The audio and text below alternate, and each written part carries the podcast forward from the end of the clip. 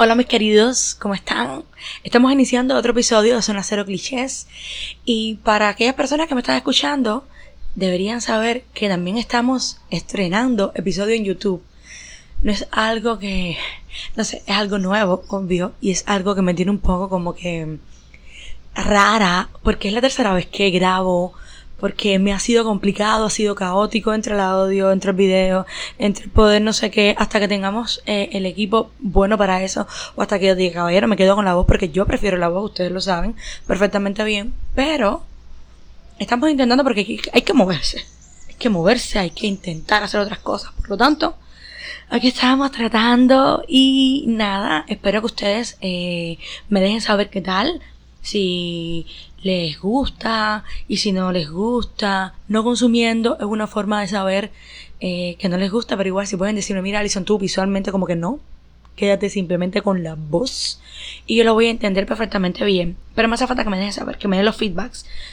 Porque esto está siendo un poco complicado para mí. Y para empezar, si para hacer este primer episodio en YouTube y celebrarlo por lo alto, qué mejor que hablar sobre un tema que alguien me pidió hace un tiempo y yo, por una razón u otra, lo estaba postergando y tiene que ver con el trastorno narcisista de la personalidad. A ustedes les debe interesar el tema porque es algo de lo que hablamos siempre y no siempre sin saber.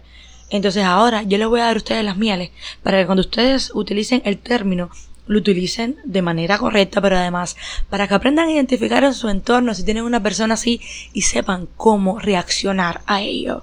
Así que quédense por aquí, por favor, que vamos a hablar del tema ahí. El trastorno narcisista de la personalidad. Primeramente decir que es una deformación, una desviación de la personalidad, pero que forma parte de su propia manera de ser, ¿ok? No estamos hablando de un trastorno neurótico, psicótico, no es psicopático, como una deformación de la propia personalidad. ¿De qué va trastorno de la personalidad narcisista? Estamos hablando de personas que les cuesta ser empáticas, de personas que tienen el ego inflado, que se sienten superior, que todo el tiempo están buscando eh, la atención de los demás, la aprobación de los demás, la valoración positiva de los demás. Si me preguntan específicamente qué lo puede causar, bueno, es una serie, una combinación de factores como tantas cosas en psicología y en psiquiatría, factores genéticos, factores sociales, factores de crianza, por ejemplo. Una de las causas puede ser un niño que fue criado con sobreexcesiva valoración y que no tuvo límites a la hora de hacer, a la hora de proyectar, que los padres no pusieron límites, hizo, hizo, hizo, hizo, hizo, no conoció hasta dónde sí, hasta dónde no, no conoció que eh, hay algunas cosas que normalmente hacemos mal que podemos hacer mejor porque no somos seres perfectos, no lo comprendió desde pequeño y por lo tanto en la edad adulta es posible que desarrolle una, un trastorno de la personalidad narcisista. No es que sea directamente proporcional, obvio que no, pero es una posibilidad. Y si me preguntan, bueno, Alison, ¿cómo yo puedo identificar a alguien que tiene este tipo de trastornos? A ver, fácil, es exactamente lo que le estoy diciendo. Una persona que le cuesta ser empático, que le cuesta ponerse en el lugar de los demás. Una persona que todo el tiempo siente que el mundo gira a su alrededor, que se siente víctima en plan de todo esto eh, me lo hacen a mí porque yo soy, porque, porque, porque, porque puede suceder también. El hecho de que sientan de que la mayoría de las cosas suceden por alguien más y no por su propia acción, ¿entiendes? Sino que ellos son víctimas, va por ahí la cosa. Otra de las cosas súper importantes a la hora de ver eh, si esta persona que está a nuestro lado o que conocemos puede sufrir un trastorno de la personalidad narcisista, tiene que ver con el hecho de la explotación hacia los demás en su beneficio personal. Es decir, son personas que tienden a manipular a los otros para beneficiarse ellos mismos. Entiendan, es un ego inflado. Todo es para mí. Eh, todo funciona a mi, a mi necesidad. Por lo tanto, yo voy a utilizarte para poder tener mi beneficio personal. Es lo que tiene que ver. A ver, ustedes se preguntarán, bueno, ¿para qué sería mm, positivo identificar o conocer a una persona que padezca de ese trastorno, caballero? Estamos hablando de un trastorno. No estamos hablando de personas que dicen yo quiero ser así. Por lo tanto, es un problema, es una condición. Son personas que necesitan ayuda. Y si la hay, está la terapia cognitivo-conductual, que em, lo que hace es enfocarse en ayudarlos a percibirse de manera diferente, a eliminar o a cambiar, transformar esas ideas erróneas y poder em, tener una autoestima más sana, poder verse, poder eh, conocerse de una manera más saludable, entre otras cosas, pero eh, sí existe. Entonces, al identificar a una persona así, podemos ayudarle, podemos de alguna manera estar interesados y motivarles a que vayan con un especialista. Y además, tiene que ver también con lo siguiente. Cuando identificamos a una persona así, nuestra propia conducta hasta para esta persona tiene que cambiar. Es decir, hay un momento en que necesitamos poner estrategias, tener estrategias, eh, definir estrategias que nos ayuden a revertir de alguna forma, a rebatir los propios patrones de conducta de este tipo de trastorno. Por ejemplo, poner límites. Si yo sé exactamente la manera en la que tú eh, te comportas, si yo sé que tiene que ver con tu condición, si yo sé que tú me haces sentir mal en tu beneficio para, eh, no sé, eh, quieres tener todo el tiempo la razón y, y que de alguna manera eh, me manipulas y me llevas hasta el fondo, me llevas lo más abajo, una pila de veces porque quieres tener un beneficio, bueno, yo entiendo que es por tu condición y yo simplemente quizás hasta no me lo tome tan personal, es decir, yo no tengo específicamente que sentir que es una cosa contra mí, sino una cosa de tu condición. Eso me ayuda a mí a no sentirme como que mal todo el tiempo, pero también me ayuda también me ayuda a poder decir hasta aquí. Es decir, esto es hasta aquí, esto es hasta aquí. Simplemente no lo voy a aceptar. Tú tienes tu condición, pero eso no significa que yo trae y trae. Cada cual, tristemente, con su maleta. Lo que sí puedo hacer es ayudarte, llevarte a un especialista, comprenderte, pero no significa que voy a tomar. También tiene que ver con eh, promover la comunicación abierta, es decir, vamos a decirnos todas las cosas, no me mientas, eh, no trates de utilizar eh, diferentes excusas para eh, lograr esto o no lograrlo, es decir, tienes que ser abierto, tienes que ser honesto todo el tiempo, también hay que intentarlo, es decir, rebatir esos patrones que son muy comunes en este tipo de trastornos.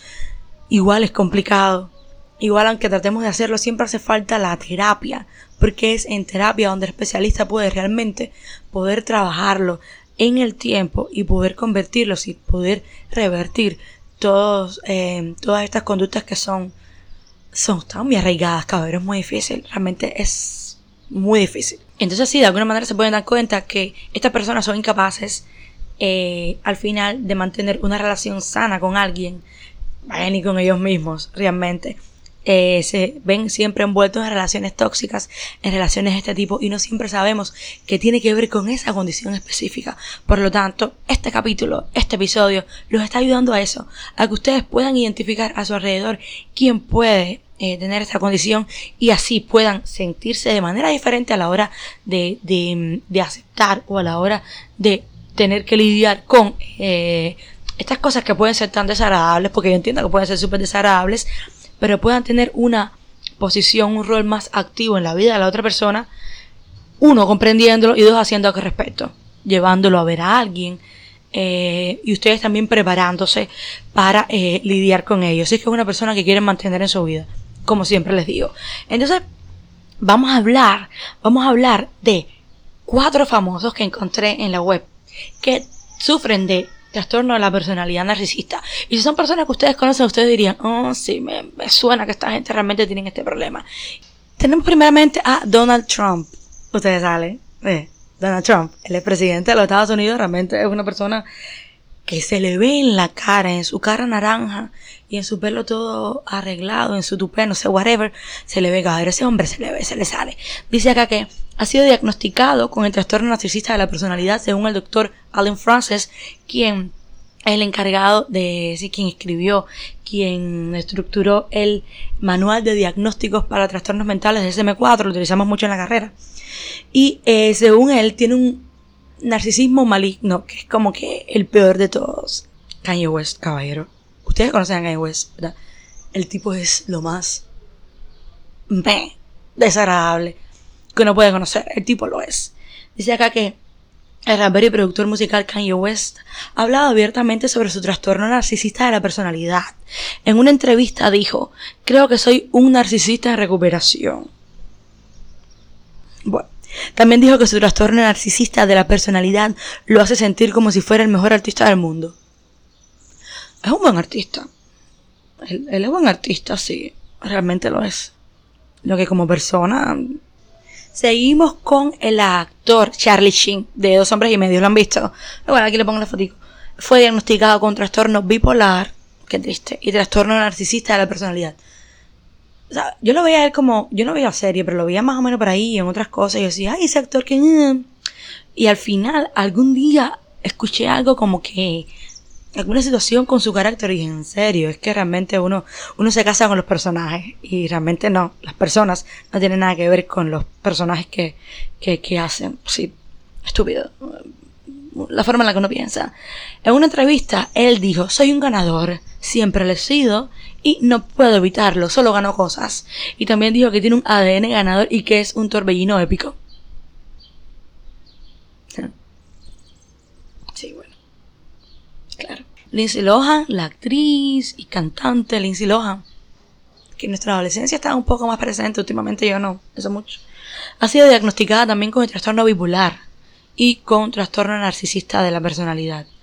Eh, en una entrevista con Oprah Winfrey, Lohan dijo, soy una persona muy enfocada en mí misma y no es necesariamente algo malo. Claro que no, pero depende. Eh, todo depende de cuán enfocada estés, que cuán alienada estés y de qué significa ese enfoque. Obvio. Quiero trabajar en mí misma y en mi arte. Nice. Sigue trabajando Lindsay. Perfecto. Eso no es un problema.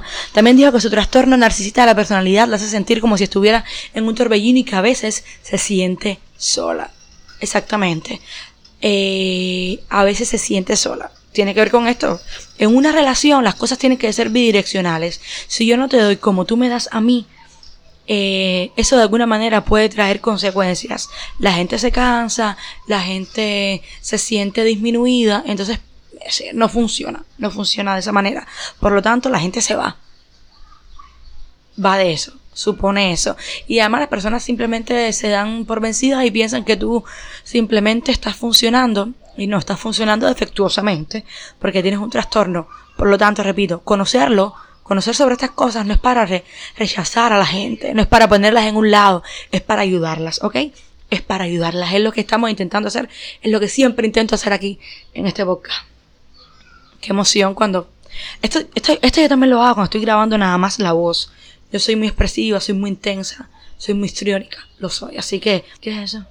Ah, whatever. Súper feliz de haber estado grabándolo de esta manera, creo, no sé, no me queda, no me queda claro todavía. ¿Qué tal? Vamos a ver los resultados. Si son personas visuales, caballeros, por YouTube. Por YouTube.